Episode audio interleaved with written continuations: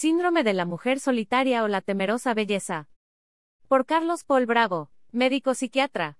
Universidad de Barcelona, España. Máster en sexología, Universidad de Valencia, España. Muchas veces apreciamos mujeres hermosas de gran atractivo humano y físico, pero se vislumbra una sombra de soledad a sus espaldas a causa de su inteligencia, su belleza o ambas.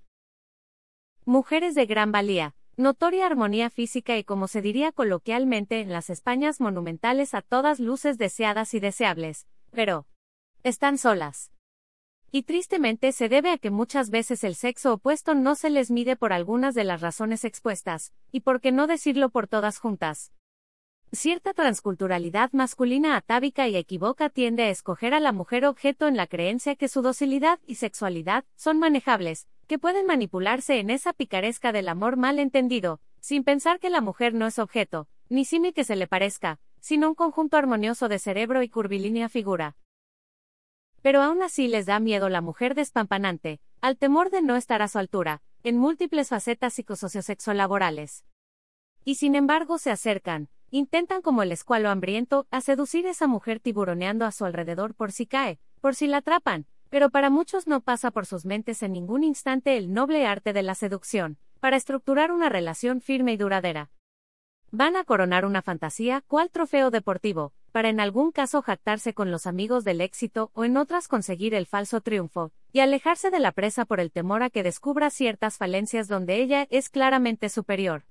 Como ya se dijo, sexualidad incluida. De ahí el síndrome de la mujer solitaria, bella y sutil, pero que debe escoger y no que la escojan. Debe definir y no que la definan. Debe seducir, no ser seducida para una simple aventura de corto vuelo. La inquietud a mis estimados lectores de esta columna es, valga ese reto, profundizar en las aguas de mares abiertos, con el riesgo que significa, pero que sin máscaras ni tapujos merece la pena, a no quedarse en la playa escogiendo conchas y deseando lo inalcanzable.